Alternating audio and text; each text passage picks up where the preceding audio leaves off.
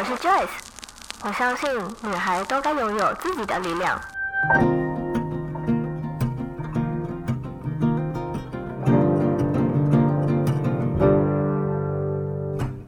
分享让我们彼此之间不再疏远，不管是财务或身心灵成长，身为女孩的我们都该拥有精彩的人生。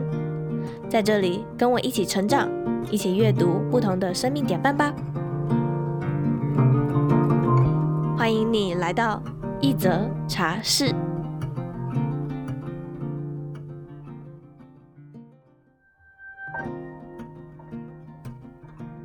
之前我曾在一篇文章里面有提到，我们出生前早就已经设定好自己的人生剧本了。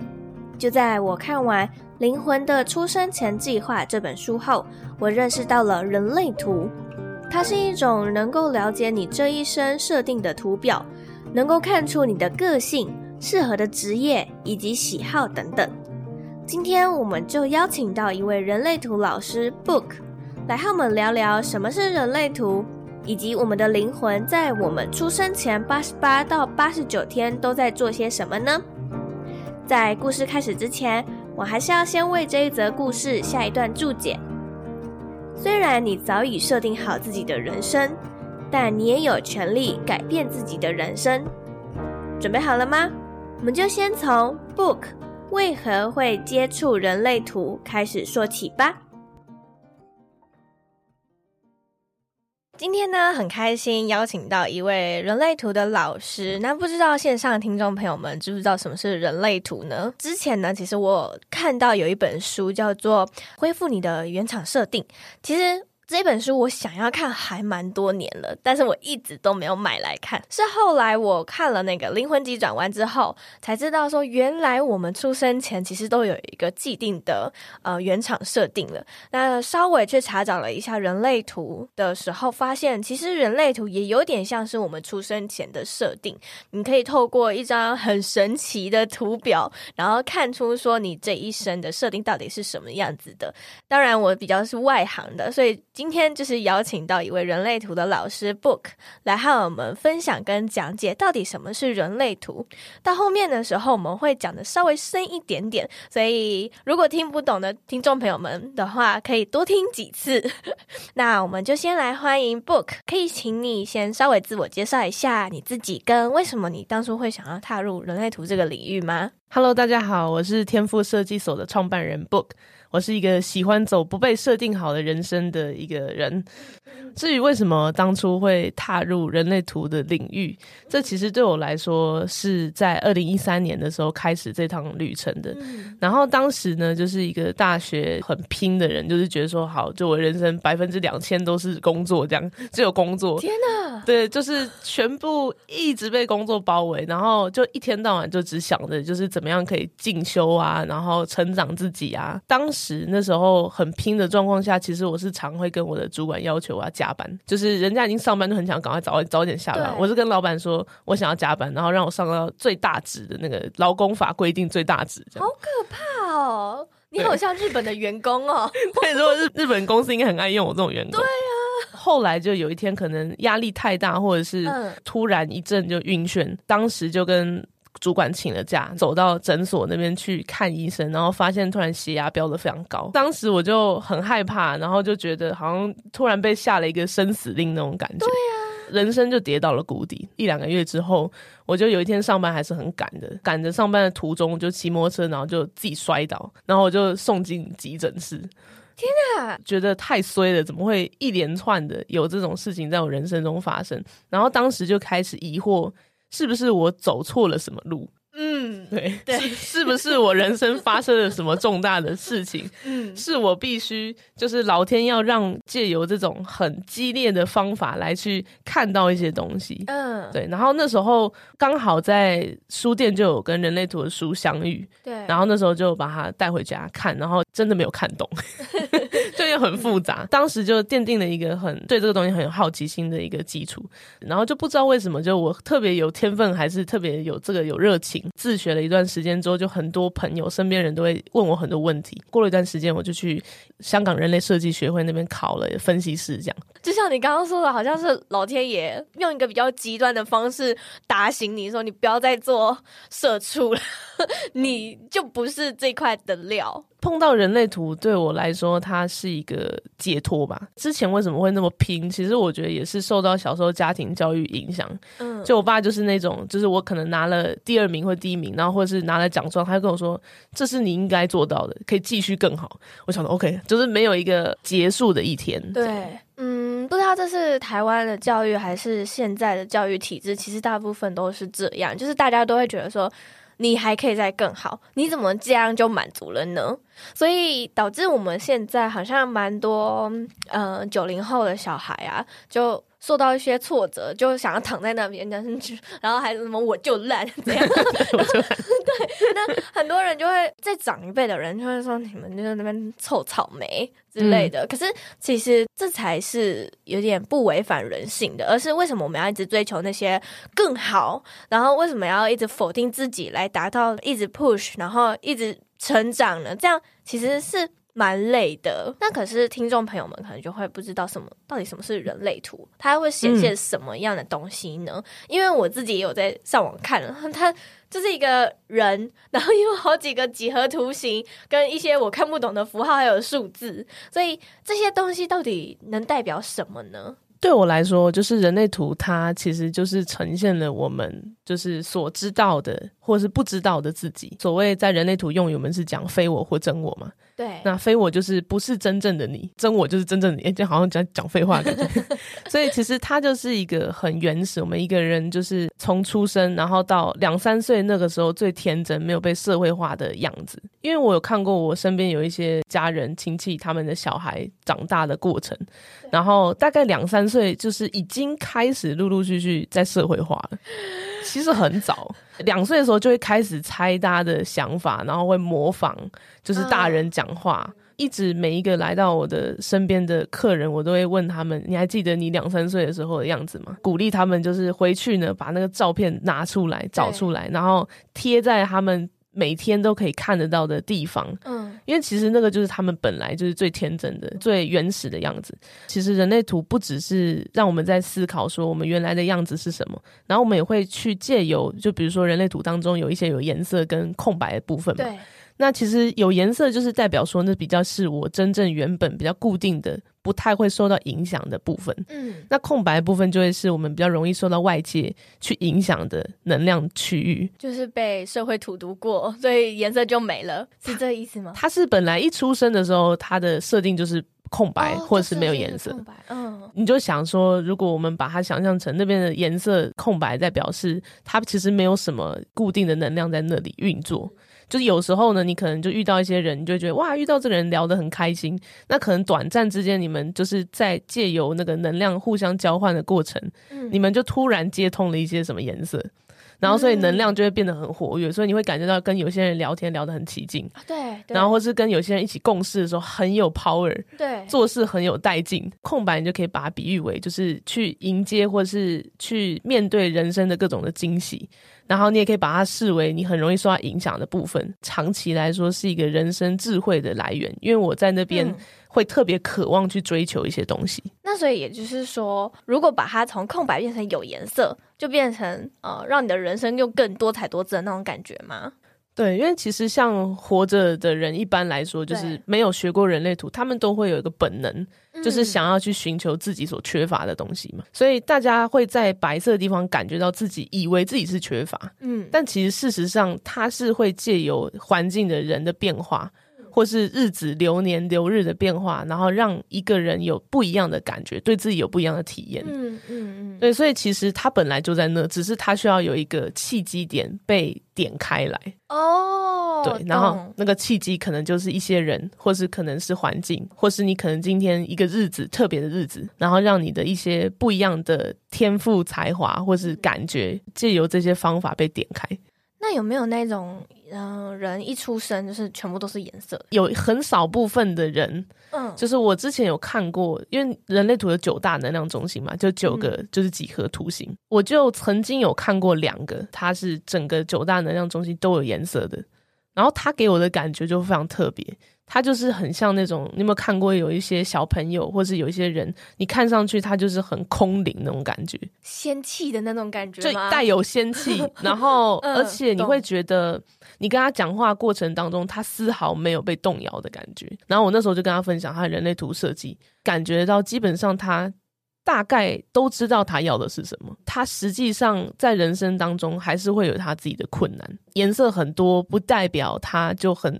知道说人他自己的每一个天赋可以怎么使用，因为有时候可能太多了，哦、他不知道要怎么选。对，所以其实我觉得人类图就算颜色全满或是全白，没有哪一个人会活得比较快乐。嗯嗯，它不是一个绝对值。你刚刚有提到说，呃，如果他现在是一个空白的区域，会因为某些事、某些人，或是某个环境而去。点亮，那这些颜色会不会随着年纪也会有有些不同呢？每个年龄阶段都会有不同的解读的重点。那像我自己的客人，大多数的年龄层是介于十八岁到六十岁左右，范围很广呢。对，很广。这个年龄阶段的差异呢，我会认为它各自有所不同。最近也有一些的家长会带他们小孩，可能两三岁到十岁的小朋友的图给我来做解读。这个时候的重点，它就会是在。呃，我要如何去教育我这个小孩，让他适性发展？哦、人类图你要什么时候来都可以，但是他的目的不同。嗯、大概到我觉得小朋友自己对自己有一些掌控权，或是可以开始去调动自己的人生的时候，大概就是十八岁嘛。他来听人类图的效果就是，他能够为他未来的方向定定一点基础。如果你是适合某种方式，预先为你的人生铺路。他其实也是一个很不错的选择，只是压力就有点大。他想说，哦，要怎么做？因为其实十八岁那时候来，大多数听人类图会比较懵懂，就会觉得是真的吗？真的吗？我真的有这样吗？然后，但还没有什么人生经验。然后，大多数真正会开始有比较多的感觉，会点头。然后会觉得哇，好像真的有点东西，大概就是二十四、二十五以后，然后到四十岁左右这个阶段，听起来大家会感受比较强烈，因为他们已经稍微了解自己了。就算他没有借由任何的外力去改变他的人生，或是提升他自己，常态性有时候可能会反思一下的这种人，不用外力的协助，四十岁一定也都会知道大多数关于自己的选择。对，那为什么四十岁到六十岁还要再去？看自己的人类图呢？这个年龄阶段来的客人呢，他们就有四十几岁的人，就有点像是他重新再把他过去的很多他不是很明确知道的，嗯，做一个总整理。所以有很多的四十几岁的客人，他们来的时候，很多都是有很多感觉，很丰沛的情感。就比如说我讲到某个点，他就说：“对，如果我早一点知道的话，当时我就可以做一些不一样的选择。”五十几岁的客人很多都是，比如说人生有第二春的，想要创业，或是他想要去做一些跟以前他二三十年来做的不一样的选择，然后所以他就会问说：“诶，如果依照我这样，你对我的人类图的理解，那你觉得我接下来做的哪一个选择会比较接近是我真正适合的？”嗯嗯。嗯嗯所以他们其实五十几岁来的人，通常他们都带有很多很多的问题，具体的问题，或是很多很多他们已经预设好的选项。我刚刚在听 Book 你分享啊，我就突然想到最近刚去世的一个大人物，就是英国女王她老公嘛。像你在练习的时候，你会去拿一些这些伟人或者是一些名人的，因为他们不是也都有那些生辰。都会记录在维基百科上面。那你会稍微去看他们的人类图吗？在圈内应该蛮多人会做这件事情。嗯，然后像我自己的话，我的喜好比较特殊一点，我喜欢看素人，还有特殊种类的人，就是比如说 特殊种类，特殊种类。我这样描述好像有点怪怪的。我去年就有一个愿望吧，会希望说有一个机会可以借由人类图去看各种各行各业的，就比如说好，那如果都是一个 podcaster。那他的人类图都长什么样子？然后都是一个做画画的艺术家，那他的人类图长什么样子？嗯嗯嗯、然后又或是他今天是一个什么样的固定的职业？会不会有某一种可能性？他其实早就已经在他的基因协议里面，哦、他就是喜欢这样的东西，嗯，然后也擅长于做这件事情。比如说，如果有一些特殊的精神疾病或是身体的疾病，那他们反映在自己的人类图里面。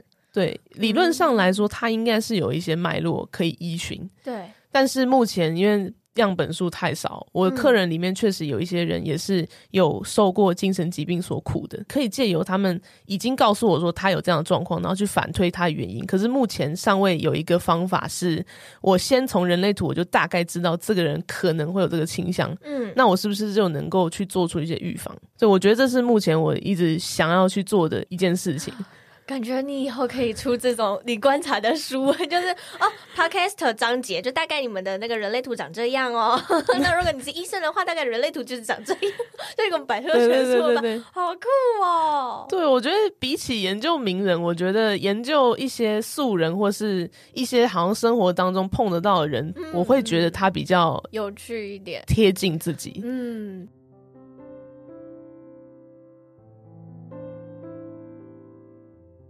现在就让我们进入一小段广告时间。近期台湾疫情严峻，让许多人在居家防疫无法出门工作。虽然也有很多人都可以 work from home，但不是每一种职业都能在家工作。身边也有许多朋友因为居家防疫而没了收入。这段时间虽然令人沮丧，但你还是可以做很多事情的。除了追剧、滑手机之外，你可以居家运动，维持自己的体态。或是上 Joyce 的 Podcast 养成班线上课程，从初级找到建立自己 Podcast 节目的节目初衷，一步步带领你找到适合自己的节目与内容，利用免费软体简单制作出属于自己的节目封面。课程中也会教你两种免费剪辑软体与使用技巧，不管你是 Windows 系统或是苹果系统的学员，都可以有效的学习。当你剪辑并且录制完第一集后，就可以开始申请上架了。只要五分钟，你的节目就会出现在各大 Podcast 平台上。世界各地只要有收听 Apple Podcast、Google Podcast、Spotify 的听众，都可以听到你优质的内容。在最后一章节，我也会教你如何利用社群媒体替自己的节目曝光，或是如何建立自己的一群铁粉听众群。而今年，Pocket 学院也开设了“你上课，我捐款”的活动。往后每售出一堂课程，Joyce 将会捐出课程金额的百分之十，希望能够让学员从课程中得到知识外，还能一同帮助社会。你可以在下方资讯栏点击课程链接，就可以加入课程喽。或也可以先利用免费课程先行体验，期待在课程里面见到你。那么就回到节目里面吧。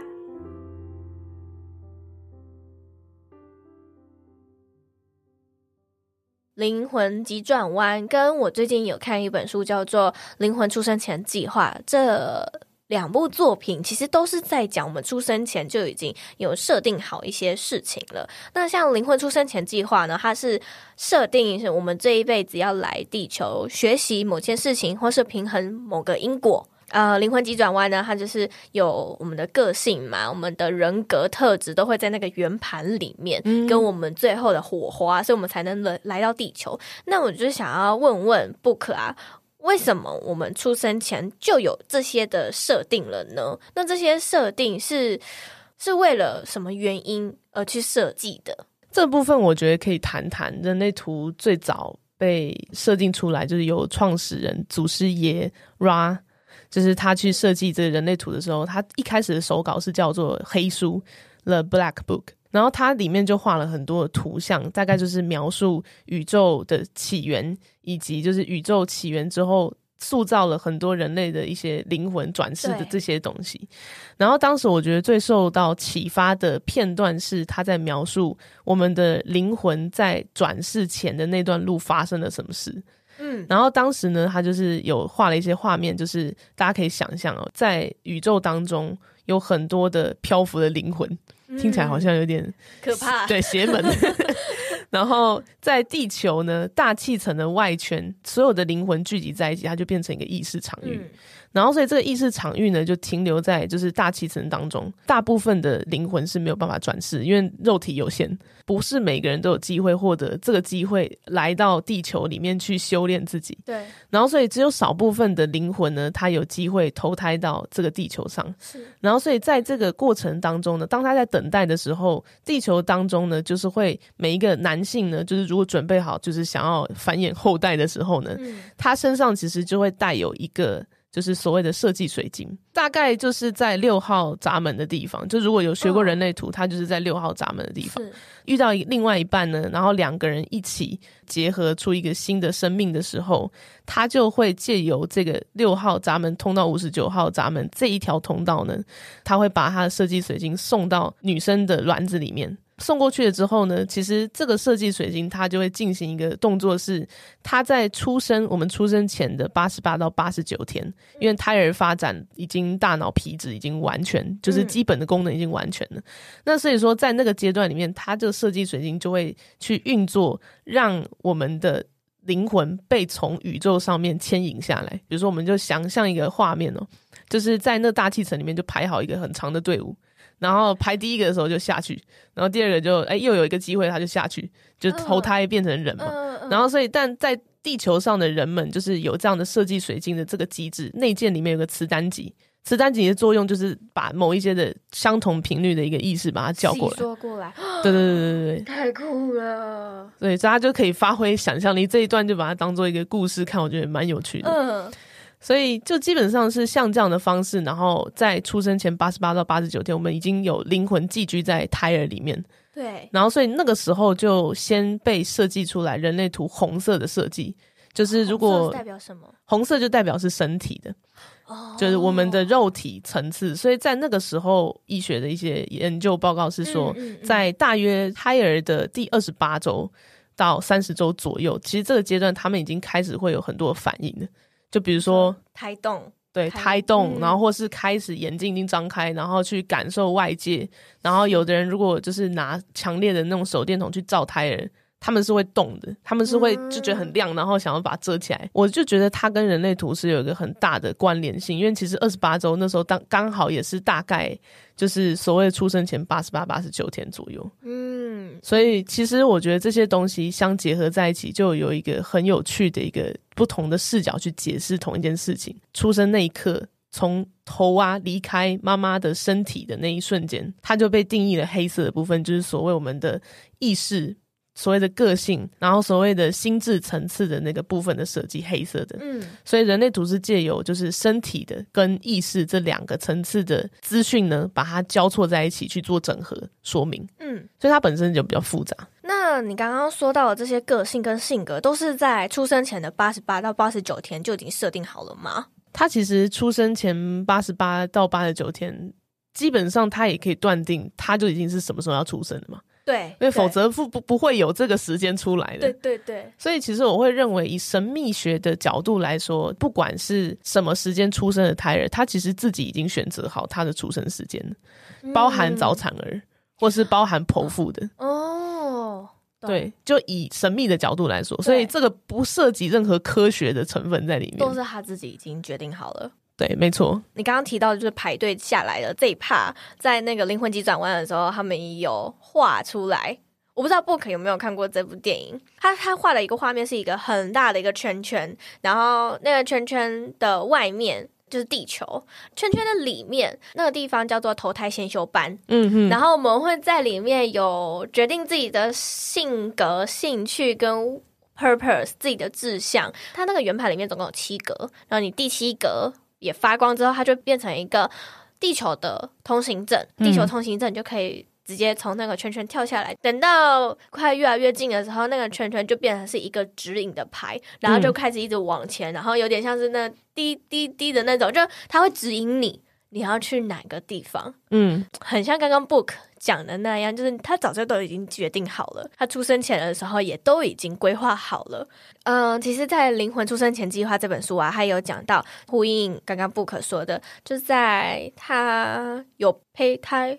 的时候，可是，在那之前，他的灵魂啊，其实是可以从妈妈的肚子里面一直来来去去的。嗯嗯嗯，对，因为在这段期间，他还可以来去的这段期间，他其实很忙，他忙着在开他的出生前计划会议，他在跟很多的灵魂跟他自己的指导灵开会，然后规划说他这一生。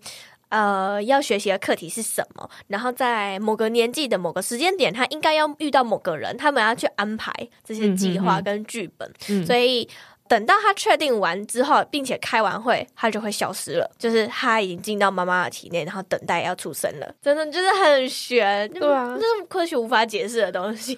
我觉得科学无法解释的事情太多了。对，那那那个设计水晶啊，你能不能再跟我们多说说一点？就是设计水晶这个东西。就是设计水晶跟个性水晶的差异哦，就是设计水晶它其实是关于你的身体的载具。大家用一个想象力，就是我们来到世界上的肉体，它就只是一个承载我们灵魂的一个器具而已。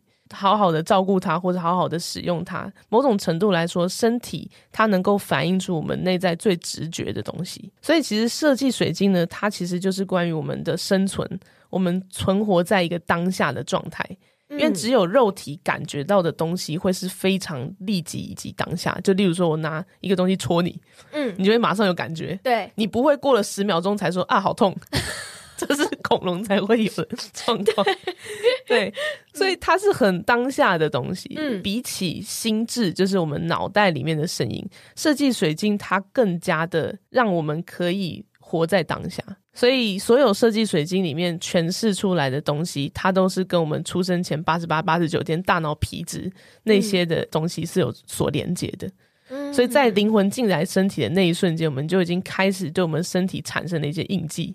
然后那个印记就记得了我的身体对于某些东西的感觉是什么，甚至是你在对于一个东西，你是先看到一个东西的时候，你去感觉它，你是先闻它、尝它，还是你先用视觉去看它，快就是美不美观？嗯，还是你是先用触觉戳戳看它？它其实这很多的资讯，它都包含在设计水晶的一个设计里面。好酷哦！因为，呃，前几天的时候啊，我有看一本书，里面它就是在讲身体记忆这件事情。因为你刚刚不可以有讲到说，身体只是我们这一世的一个载体而已，它其实没有什么其他的记忆，而这些记忆都是靠我们的灵魂带来的。嗯，我们的每一个灵魂啊，其实都已经转世好几次了。我那本书里面，它提到的是，灵魂会带着你投胎的这几世的所有的记忆来到。你现在这个 moment 里面，嗯，身体记忆这件事情，我一直以为是只有我们这一世所发生的一些心灵上面的创伤，所以才会影响到跟直接反现在我们的身体上面。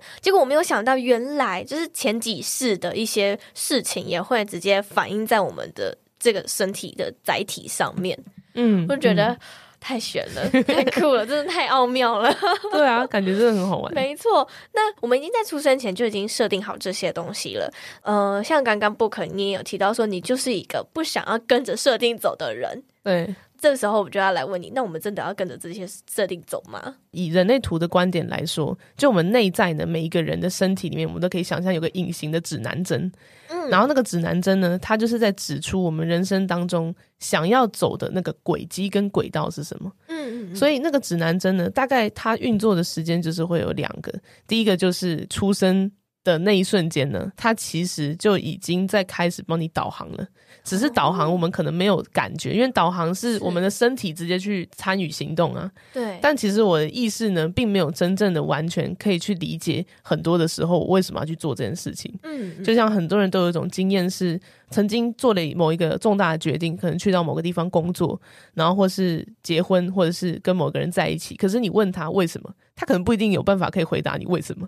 嗯。他就是冥冥之中你就觉得啊，好啊，就是可以做这个选择啊。对，就是他的指南针告诉他了。对，其实就是这个意思。Oh. 然后，当那个指针呢指向了这个方向，然后你做做了一个选择，它就是有点像是你按照了你人生设计好的一个剧本。然后，大概到三十八到四十四岁这个区间当中的时候，嗯、我刚不是有说嘛，四十几岁的人就是他们会开始比较强烈的意识到自己要的是什么。是。然后，所以这个指南针也会在三十八到四十四岁的时候进行一个比较大的一个校正。诶，如果我以前都是一直在牺牲我自己啊，然后没有聆听我自己内在的声音，想要去做做什么，那大概就是到三十八到四十四岁这个之间呢，大家会开始有机会可以去翻盘式的思考，现在的人生到底是不是你想要的。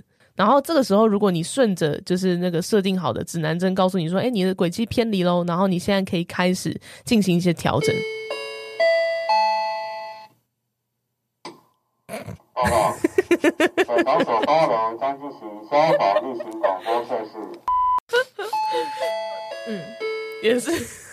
然后就是我对于这种突然外界有一些什么事件发生，我会特别的关注。啊，因为像其实有时候有些人就以易经的角度来去切入的，因为人类图有一部分是跟易经有关嘛，嗯，然后所以说其实易经就很常会去探讨环境的变化，就比如说我们在讲话的时候，突然有一个声音进来，对，那很有可能就是这一些讲话的内容具有某种程度的含义，就它是值得被聆听的。因为有些人，他们他他的解读是，如果他突然讲讲讲讲到一半，然后突然有个什么东西插断他的话的时候，他会觉得，嗯，好，我不能再讲了。哦，也有也有一这种说法，对，就觉得、哦、太酷了，就是某个什么东西叫你继续讲，或者叫你不要讲了。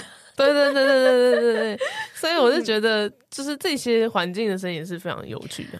OK，所以就是磁单集的这个部分呢，他刚刚我谈论就是人生从出生到三十八、四十四岁这个阶段的一个变化嘛。所以其实磁单集在这个过程当中，他扮演了两个很重要的角色。嗯，就是出生的时候，大多数人都会经历一种分裂。就是那个分裂，是我突然开始发现我要从天堂掉到地狱，或者掉到人间里面。嗯，然后这个时候我会开始有一个二元的想法，就是人世间是有险恶的跟善良的。然后一直到三十八到四十四岁这个中间的时候，很多人会开始意识到一件事情是，其实事情不是这么非黑即白，有可能它是有存在着灰色地带。然后，甚或是呢，有些人在这个阶段里面会开始重新的找回自己内心，能够把两块分裂的自己结合在一起的那唯一的一个东西是爱嘛。磁单吉他其实是充满着各种的爱的，就是我们开始感觉到人生中有很多不舒服，有很多情绪，有很多的拉扯，它其实唯一的解决的方法就是爱。再来的话，就是我们用另外一个视角去切入，就是所谓的这些计划是不是固定好的？我觉得以人性的角度来说呢，其实。我们是可以自己决定我们要的生活是什么，因为其实人类图它存在着一个弹性，是说我虽然同一张图，但是如果是双胞胎，很多人就会好奇，那这两个人的图是不是基本上就会往一样的方向去走？他们可能人生会有一样的选择。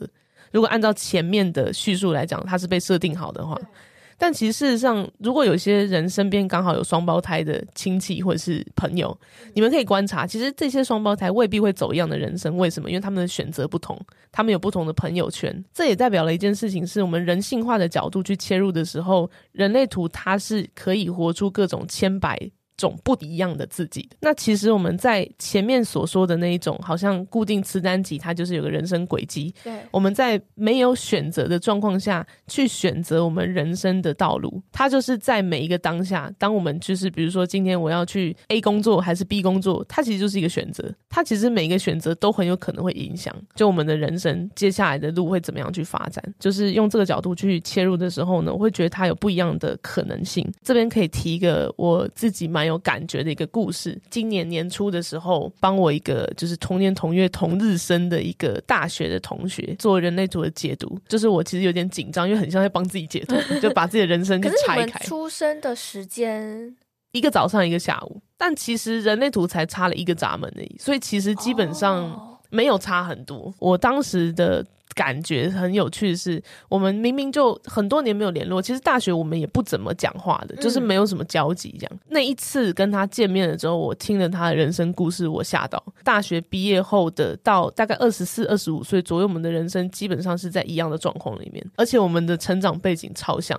就是我讲了很多我爸我妈的事情，然后他就点头如捣蒜说：“我爸我妈也是这样哎。”然后就觉得说：“哇塞，真的是。”真的是被设定好了吗？其实我当下是有很多的疑问的。对，然后后来到二十六岁开始，也就是那时候我成为一个分析师之后，就我开始也是很积极的去采取很多的行动，就是做自己人生的改变，呃，学很多灵性啊或者身心灵的东西工具来帮助我自己去找到我自己真正想要做的那个事情。然后在那个过程当中，我就发现从二十六岁开始之后的人生版本，我跟那个同学已经。截然不同的，然后我那时候就发现，哇，原来其实它是可以被改变的，取决于我当下可能在那个时间点，我为我的人生做了很多的功课，嗯，所以才会有这样的一个改变。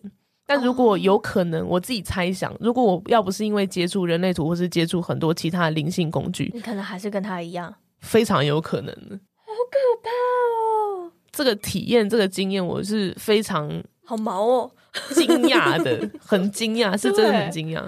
我自己真的对于这种改变的东西很有体验，嗯、包含我自己身边的家人也是一样。有一些人有在做疗愈，或是有接触灵性的人，都可能有听过一种说法，是一个家里面只要有一个人就开始进行了一个改变之后，整个家族的人都会跟着一起改变。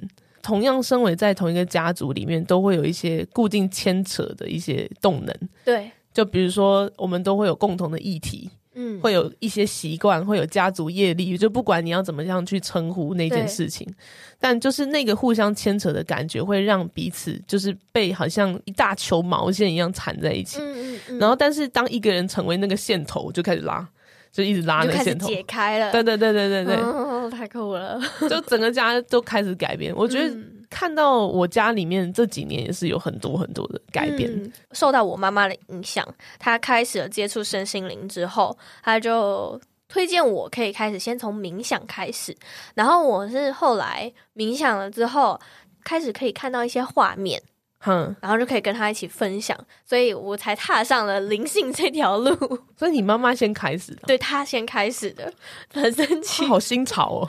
对对对，越来越对这方面的东西越来越有兴趣，所以我就会去买相关的书籍。像我最近就买了那个阿以莎灵讯啊，但我还没看呢。对，呃，灵魂出生前计划就是他推荐给我的书。哇塞！我觉得你妈妈跟你是不是人类图真的值得看一下？你等一下可以看一下，值得看一下，是不是你们有什么设计图上有时候有一些的星行星符号互相对应的时候，其实你们就是灵性的伴侣。但我觉得有时候更多人遇到的是逆行菩萨。什么是逆行菩萨？就是你会觉得他好像来搞你。但是其实他是来，oh, 教你的，对对对对，对，有有有。我最近我有一些朋友，他们有遇到就是职场上的小人，嗯、然后他们就觉得很气啊，很气，为什么他们要这样对我？这样，然后我就说，那你有没有察觉？你先冷静，你有没有察觉这件事情你学到了什么，或者是你觉得你有什么样的改变？然后其中有一个朋友，他就说，我发现我勇敢的为自己发声了。我说很好啊，那就是这个人来教你的事情啊。嗯 他可能就是他的逆行菩萨。是是是，我觉得真的是这样。对，然后我就这样跟他讲之后，他就释怀了。他说：“可是我还是很气。嗯”我说：“我知道你现在还有情绪，可是你不能否认他还是来教你某件事情。嗯”嗯，对，嗯，好，那我们节目呢也来到了尾声了。最后呢，就是想要问问 Book 啊，如果你还可以对小女孩的自己说一句话的话，你会说什么呢？